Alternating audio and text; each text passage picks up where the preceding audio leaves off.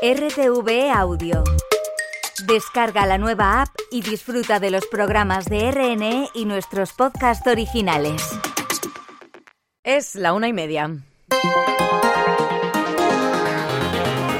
Besaide, Radio Nacional. Euskadi. Ana Villasante. Hola, ¿qué tal Euskadi? El Lendakari comparece esta tarde tras el Consejo de Gobierno a las seis y media tras varias semanas de especulaciones sobre qué día va a anunciar el domingo electoral, sobre cuándo va a convocar las elecciones vascas y salvo mayúscula sorpresa va a ser hoy. La fecha tampoco parece un secreto. 21 de abril. ¿Es el cumpleaños de alguien el 21 de abril? Será, ¿no? Sí, será. Así bromeaba Íñigo Urcullo hace justo un mes, el 22 de enero, sobre la posible fecha que ya es más que posible. Y el cumpleañero es Imanol Pradal, es el candidato del PNV de su partido que podría sustituirle. Los grupos políticos, sobre todo EH Bildu, en los últimos días le han pedido que diese una fecha cuanto antes y estarán muy pendientes esta tarde Nerea Cortajarena y Laura Garrido del Grupo Abertzale y del Partido Popular. Laura, bai, bai, ikusiko dugu, ea zer esaten duen bere aukera da, ez? Lo veremos y lo han dicho en el que posiblemente haya sido el último pleno de la legislatura y en el que no ha estado el Lendakari. Se ha anunciado también ahí en esa sesión una nueva oferta pública de empleo para Osakidecha. Casi 1.500 nuevas plazas que se aprueban esta tarde. Eka Enrico y John Ayarza del PSE y del PNV. En ese Consejo de Gobierno va un incremento de más de mil plazas en la plantilla estructural. Y esta tarde, como decía el señor Rico, en Consejo de Gobierno va a aprobar otras 1.400 plazas. Ese pleno empezaba con un minuto de silencio en recuerdo de Enrique Casas y Fernando Bues, asesinados por ETA el segundo, junto a su escolta hace exactamente 24 años y a los que también les han dedicado una ofrenda floral al mediodía. Más cosas. El gobierno vasco confía en que para cuando termine este jueves, más de 2.000 jóvenes de entre 25 y 29 años habrán solicitado la ayuda Emancipa, que contempla un pago mensual de 300 euros durante un máximo de dos años para facilitar la independencia juvenil. De los 1.777 que ya lo han pedido, casi el 69% lo ha hecho o lo va a hacer en un piso de alquiler y el 31% mediante la compra de vivienda. En porcentaje, dos de cada tres son mujeres. Jonan Fernández es secretario secretario general de Transición Social y Agenda 2030. El 63% de las solicitudes corresponde a mujeres y el 37% a hombres. Este dato es coherente con los datos previos que teníamos, que ya fijan eh, una diferencia eh, de 10 puntos eh, que viene dándose en la última década en la tasa de emancipación de mujeres. Es decir, las mujeres se emancipan más y antes que los hombres. Toca cambio de armario esta tarde. Activo el aviso amarillo por viento que se mantiene al menos hasta mañana, cuando también se va a activar por nieve. Y ese viento sur ha arrancado esta mañana parte de una fachada lateral en un comercio del centro de Megapark de Baracaldo. No ha habido que lamentar heridos ni daños materiales. Y en el aeropuerto de Loyu se cuentan ya seis vuelos desviados. Margarita Martín, delegada de Emeten Euskadi, nos ha contado cómo cambia el clima esta tarde. Y el viento va girando del suroeste al noroeste con mucha fuerza. ¿eh? Puede haber rachas de 80 o 90 kilómetros por hora. Lo importante también es el oleaje que trae este frente. Este día tendríamos entre 4 y 6 metros y al día siguiente pasaríamos de los 6 metros a 8 metros. Y otra cosa, hoy mismo llega al Teatro Arriaga Salomé de Mago y Mira, la historia en mayúsculas de una mujer poderosa en favor en secreto de los rebeldes contrarios al rey Herodes en la Judea del primer siglo de nuestra era. Una mujer fatal, este es el último nombre que le han puesto, mujer fatal, mujer de la que nos defendemos. ¿Por qué? Porque ella intentó salir de su jaula. Hablo de la jaula en general, su falta de libertad para vivir, para conseguir sus deseos hasta las dos, todo con detalle y también algunas cosas que todavía no les hemos adelantado, pero lo vamos a hacer pronto mientras una ifrade guía el sonido. Seguimos. Se lo hemos adelantado. Esto sí, Íñigo Urcuyu comparece esta tarde a las seis y media tras el Consejo de Gobierno, cuando llevamos ya días esperando a saber cuándo van a celebrarse las elecciones autonómicas vascas. Todo indica que hoy va a desvelar el domingo electoral y todo apunta a que votamos el 21 de abril con Chigándara desde el Parlamento Vasco, donde hoy se ha celebrado, si lo anterior se cumple, el que podría ser el último pleno de la legislatura. Rachaldeón. León, pues bien, tras semanas de especulaciones, todo apunta, como tú dices, a que el Endacari Iñigo Urcullu anuncie esta tarde esa convocatoria de las próximas elecciones vascas tras la celebración de Consejo de Gobierno. Habrá que escucharle a partir de las seis y media. Y no es habitual que Urcullu comparezca públicamente después de la reunión semanal de su Ejecutivo. Una reunión, recordamos, que este martes se suspendía por el delicado estado de salud y posterior defunción de su madre. Tras dar por concluido y cumplido, dice en el programa de su gobierno, el Endacari mira ya a un día concreto, que podría ser ese 21 de abril para que vascos y vascas vayamos a las urnas por tercera vez en menos de un año. Sus consejeros y consejeras se han mostrado prudentes respecto a esa fecha. Vamos a escuchar a Ancha Tapia, a Iñaki Arriola e Idoya Mendía, vicelendacari. Pues eso parece, pero de todas formas se confirmará o no esta tarde, ¿no? Entiendo que les han llamado para deliberar, ¿no? Si va a comparecer el Endacari... Ya nos dirá él. Bueno, todo parece, ¿no? Tampoco hay muchos huecos en el calendario realmente. En abril solo cabe una fecha y si no la siguiente sería el 9 de junio, que ya está puesta por la legislación europea, así que bueno. Pero de ellas y de ellos se va a despedir Iñigo Urcullu en este Consejo de Gobierno de la tarde, reunión que va a dar luz verde al nuevo decreto de impulso del euskera en la Administración Pública Vasca y un aumento de plantilla estructural en Osakidecha. El anuncio lo han hecho en este pleno PNV y PSE y vamos a escuchar ahora al Gelsale John Ayarza. Hoy, ahora, 11.177. Hoy, dentro de un rato, otras 1.400. En este pleno no ha estado Íñigo Urcullo y ya se especulaba que iba a ser la última sesión ordinaria de esta legislatura, que por cierto acaba de debatir sobre los derechos de las trabajadoras domésticas. No ha estado Urcullu, se han estado los grupos políticos que miran atentamente ahora a esta tarde. Llevan semanas queriendo saber cuándo empieza la carrera electoral. Ana Esterlina, Arrachaldeón. Arrachaldeón, sí, llevan tiempo exigiéndolo al gobierno, al Lendakari, entre ellos Arnaldo Tegui. Todo el mundo es muy consciente de que estamos en un escenario en el que no tiene mucho sentido seguir jugando a esto de la gallita ciega, porque todo el mundo sabe que las elecciones van a ser probablemente en abril. Abril estaba en todas las quinielas, está en las quinielas de todos. Si se confirma el 21, la campaña electoral arrancaría justo después de la Semana Santa, el jueves por la noche de la de Pascua, y terminaría ese domingo que coincide, por cierto, con el cumpleaños de uno de los candidatos del PNV, Imanol Pradales, el delfín de los Gelchales. Prácticamente todos son caras nuevas en estos comicios, todos los partidos han renovado sus cabezas de cartel, además de Pradales, EH Bildu, Pello Chandiano, el PSE, Eneco Andueza, PP, Javier de Andrés, Sumar, Alba García y solo Podemos repetiría con Miren Gorrochategui. De momento cuatro hombres y dos mujeres y una batalla ajustada según el último sociómetro entre el PNV y Bildu con los socialistas como llave. No conocer la fecha exacta no supone ningún problema para los socialistas y para las socialistas. En el PSE venimos trabajando desde hace mucho tiempo en estos comicios, en los que tenemos, desde luego, puestas muchas de nuestras esperanzas. Esta tarde pondremos en marcha la cuenta atrás. Sí, y como ahora lo es en Eco Andueza, hace 24 años el portavoz socialista en el Parlamento Vasco era Fernando Buesa. El 22 de febrero del 2000, martes, su hijo tenía clase en la Universidad de Vitoria. Estudiaba ingeniería y su aita esa mañana le acompañó junto a su guardaespaldas, Jorge Díez. Poco después de dejarle en la facultad, un coche bomba acabó con las dos. Hoy es el aniversario de sus asesinatos y al inicio del pleno se ha guardado un minuto de silencio. También al mediodía ha habido una ofrenda floral donde explotó el vehículo que se los llevó por delante. Pacho Manzanedo y con quedar partirse. Con la canción Ausencia de Imanol sonando de fondo, los jardines de la memoria han acogido en Vitoria una nueva ofrenda floral en recuerdo del político socialista Fernando Buesa y su escolta Jorge Díez, asesinados por ETA tal día como hoy en el año 2000.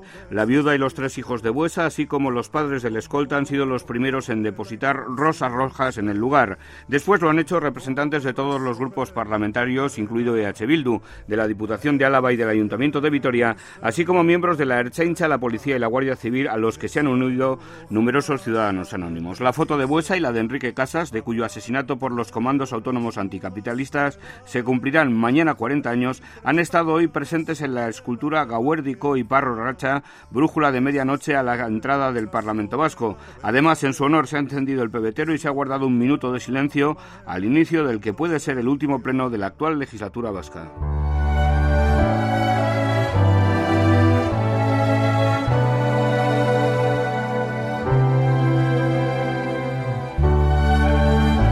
bueno, Los políticos le han rendido hoy homenaje. En total en el Parlamento son 75 diputados, 36 mujeres y 39 hombres. La balanza se ha igualado. Hace 20 años ellas no llegaban a 30 y ellos alcanzaban los 45 asientos, pero no en todos los sectores hay el mismo equilibrio. Por ejemplo, en el de los cuidados siguen siendo ellas principalmente las que ocupan esos puestos, pagados o no, en una empresa o en casa, donde según datos del gobierno vasco, casi 7 de cada 10 mujeres se encargan de las tareas esto es precisamente uno de los factores que impide cerrar la brecha con los hombres, lo que se denuncia en este 22 de febrero, Día para la Igualdad Salarial. Leire Estevez del sindicato LAB denuncia esta situación de las trabajadoras del servicio de ayuda a domicilio que llevan con los sueldos congelados desde 2012. Cuando los ayuntamientos hablan de la subida del aumento en el presupuesto destinado a este servicio, eh, en ninguno de los casos este ha repercutido en la mejora de las condiciones de trabajo de las trabajadoras del servicio de ayuda a domicilio, eh, que, efectivamente es en su mayoría eh, femenino, ¿no? En su mayoría estos puestos de trabajo los ocupan las mujeres. Si hablamos de cuidar, hablamos también de sanidad. En el día en el que el Gobierno vasco ha anunciado que va a ampliar casi en 1.500 plazas la plantilla de Osakidecha, también les contamos que va a incorporar 50 pediatras más a través de una nueva oferta de empleo. En los ambulatorios se nota su ausencia, bien porque se reduce el número de los activos o porque se sustituyen por médicos de atención primaria sin especialidad en pediatría. Hemos salido a la calle para conocer cómo afecta esta situación en la atención sanitaria a nuestros niños y adolescentes. Amaya Iriarte. Desde la Asociación de Pediatras de Atención Primaria, su presidente Rubén García nos lanza de partida la siguiente pregunta la única especialidad en la que en la puerta se describe la población a la que atiende, sino la especialidad que tiene. Imaginemos que hubiera una consulta que en lugar de ser de ginecología hubiese una consulta de mujeres, eh, acudes a ella, no sepa realmente si quien te va a atender es ginecólogo, ginecóloga o no lo es. La respuesta es obvia. Pensaríamos cuando menos que era una broma, pero sin embargo no lo es en la atención pediátrica, a pesar de que para serlo deben prepararse durante 11 años, cuatro de forma intensiva. Cuando te atiende un pediatra, te está atendiendo un profesional que ha dedicado cuatro años de su vida a la atención integral del, del, menor y en principio en la formación del médico de familia ni son dos meses los que dedican a la pediatría. Durante la carrera todos hemos estudiado todas las especialidades, lo cual luego no nos habilita eh, para atender una cirugía. Y los padres, David Aldazábal y su mujer, vivieron en el ambulatorio de Basurto en Bilbao un calvario para conseguir que su hijo Mateo, con un trastorno de desarrollo que le dificulta la confianza y la comunicación, pudiera seguir con su pediatra de siempre y no cambiar a un médico que ni siquiera lo era.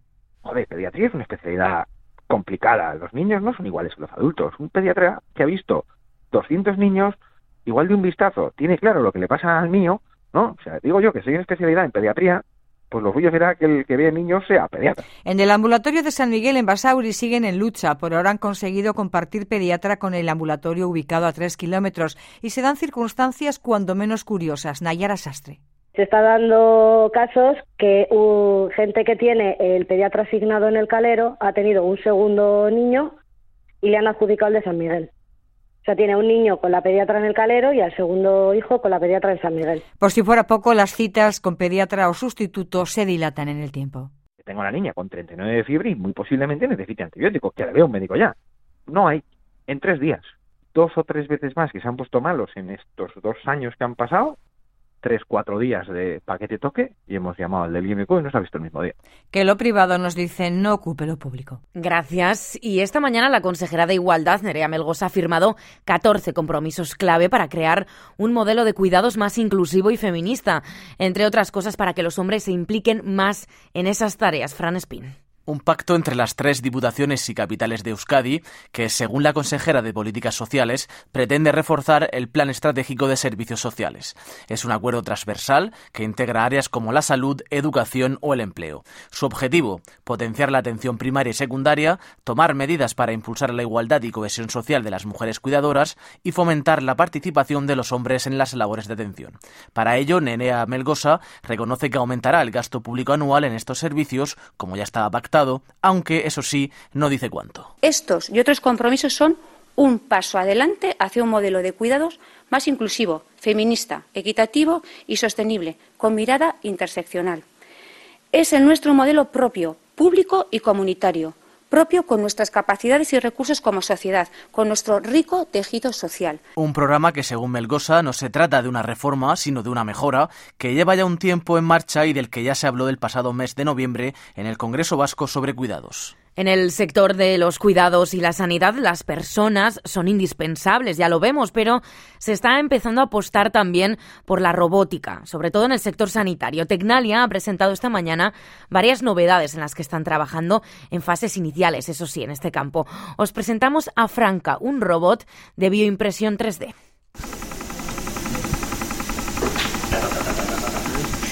¿Qué sirve Margarita Vascones para crear implantes de cartílagos con células madre, pero todavía necesita mínimo 10 años de investigación? Franca es un robot alemán al que una empresa de Tolosa ha adaptado un sistema de impresión 3D.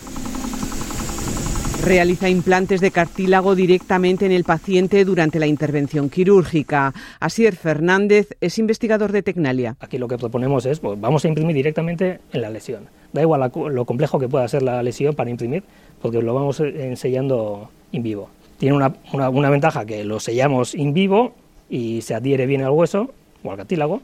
Y la otra ventaja es que ya no, no, necesitamos tener el control de, de, la contaminación. La investigación se encuentra en fase de laboratorio y serán necesarios 10 años de desarrollo para encontrar solución a problemas como el riesgo de rechazo en las células madre empleadas en la impresión. Aunque nosotros seamos capaces de reproducir esas células madre en cartílago, eso no significa que luego el, estructuralmente sea igual que el cartílago. Esto, esto, todavía está muy verde. En la jornada de trabajo humano aumentado, el Centro de Investigación Tecnalia ha presentado a empresas de los sectores industrial y de la salud los avances tecnológicos en los que trabaja, como sistemas robóticos para la rehabilitación de afectados de ictus, robot teleoperados de uso quirúrgico o robot de evaluación de uso de exoesqueletos como herramienta de prevención laboral.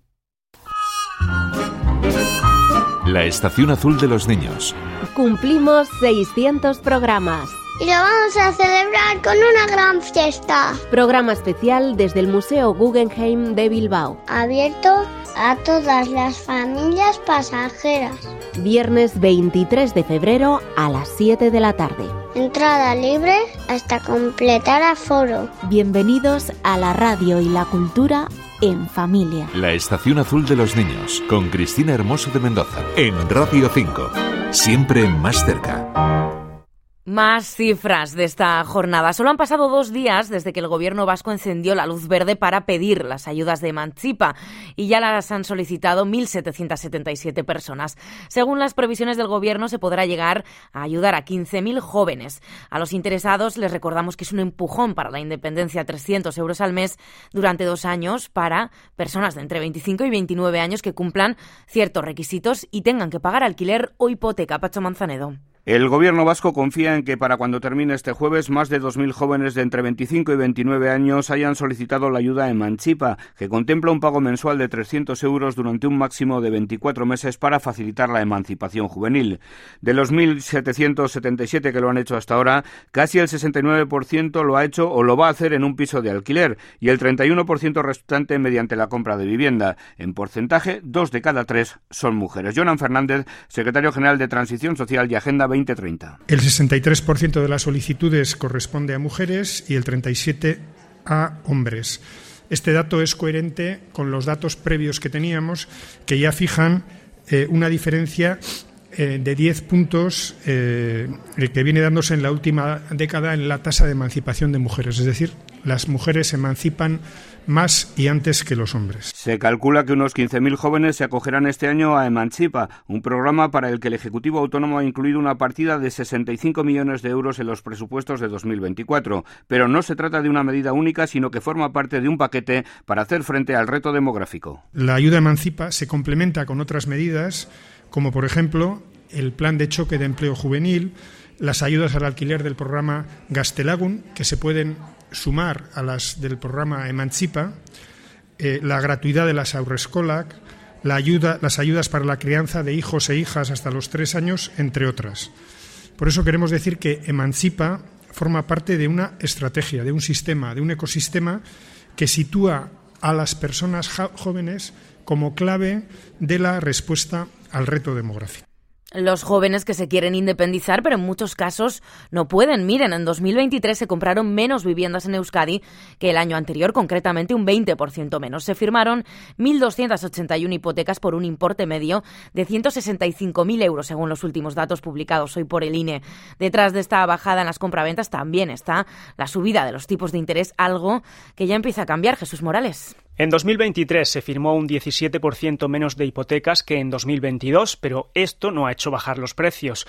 Han subido porque no hay suficiente oferta de vivienda en Euskadi para cubrir la demanda, según nos ha dicho la vicepresidenta del Colegio de Agentes Inmobiliarios de Vizcaya, Ana Acasuso. Acasuso cree que el mercado hipotecario se estimulará en los próximos meses porque lo que sí está bajando ya es el índice Euribor que condiciona las hipotecas variables. Hay analistas que consideran que eh, puede ser incluso a partir de marzo, otros hablan de junio, que se empiecen a reducir los tipos de interés. Pero sí que es verdad que simplemente con las noticias, con esta noticia, estamos notando más interés y más movimiento, porque ya la gente da por hecho que los tipos de interés van a bajar. Peor pronóstico tiene la representante de los agentes inmobiliarios para el mercado de alquiler. A los demás factores, dice, hay que sumar el perjuicio que supone la nueva ley de vivienda al igual que en la vivienda, hay un bastante desequilibrio entre oferta y demanda. A raíz de la entrada en vigor de la ley de vivienda, se produjo un incremento exagerado en las rentas y en las condiciones que establecen los propietarios. La verdad es que el mercado de alquiler estamos en una situación bastante grave y no sé cuál va a ser la solución. Esta es la situación actual en una Euskadi en la que solo el 20% de las más de 70.000 viviendas deshabitadas están en el mercado, según los últimos datos publicados por Eustat en 2021. Ahora un apunte sigue adelante la huelga indefinida de las ambulancias externalizadas de Euskadi después de que la reunión de esta mañana entre las partes haya terminado sin acuerdo. Manuel Campos de UGT. Nosotros tenemos una pérdida adquisitiva del 16% ya en lo que llevamos de, negociación, o sea, en los años que llevamos con el convenio congelado, y esperemos que, pues, entendemos que un 3% es, es, ridículo. El otro día en sede parlamentaria la señora Sagordi ya dijo que dinero se ha puesto para que se haga un convenio digno y, para que, y el dinero tiene que ir hacia los trabajadores también. Y ahora la cultura en el primer siglo de nuestra era vivió Salomé. Desde mi almohada con los ojos entreabiertos. En Judea, donde apoyó en secreto a los rebeldes que se oponían al rey Herodes, nombrado por Roma, que colonizaba todo lo que se encontraba a su paso en el Mediterráneo. Su historia, desde el prisma de Mago y Mira, llega hoy al Teatro Arriaga de Bilbao, Miquel Puertas. La obra de teatro narra la historia de Judea de Salomé, una figura bíblica que durante la historia ha sido interpretada de diferentes maneras, reflejando las cambiantes percepciones de la sociedad sobre la feminidad, el poder y la autoría. En esta ocasión ha sido una mujer la que nos ha contado su historia, Magui Mira. Una mujer fatal, este es el último nombre que le han puesto, mujer fatal, mujer de la que nos defendemos. ¿Por qué? Porque ella intentó salir de su jaula. Hablo de la jaula en general, su falta de libertad para vivir, para conseguir sus deseos. Llena de simbolismo y elementos poéticos, Salomé aborda temas como la lujuria, el poder del sexo, la obsesión y la muerte. La obra está protagonizada por Belén Rueda, que hoy ha hablado de la polémica que hay frente a la figura de Salomé y su sensualidad como herramienta para conseguir lo que quiere. Yo creo que hay que cambiar un poco la mentalidad, no señalar que estas cosas son malas y estas cosas son buenas, porque al final lo que estás haciendo con eso es utilizarlo para poder conseguir algo. porque la seducción es mala y el dinero no lo es? La primera función es hoy a las siete y media y se podrá disfrutar hasta el domingo en el Teatro Bilbaíno. Eta orain gaurko albistea ipagarrien laburpena. Lehendakaria sei tarditan batzean hauteskundeak noiz izango diren esango duela dirudi. Apirilak hogeita bat izan ditzateke egun zeinalatua, eta hau batzen bada, legegintzaldiaren azken plenoa izan da gaurkoa. Osakidetzan lan egiteko ia mila eta bosteun plaza aurkeztu dira gaur. Euskal Gobernuak horrela, haien esanetan hain garrantzitsua den osasun sistema indartuko du. Salome Antxerki obra gaurtik igandera ikusgai egongo da Bilboko Arriaga antxokian. Magui Mirak zuzendu du eta Belen Rueda da Salomeri bizitza ematen dion aktorea. Y Chucho Valdés y Pablo Martín Caminero son los dos primeros nombres en sumarse a la edición 47 del Festival de Jazz de Vitoria-Gasteiz.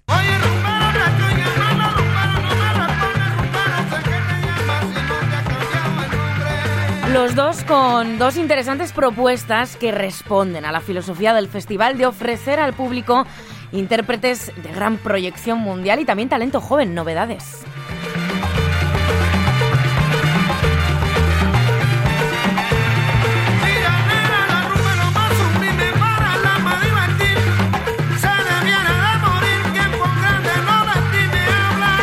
Con ellos eh, nos marchamos, no sin antes acercarles, como no, toda la información más cercana. Es tiempo ahora de información local.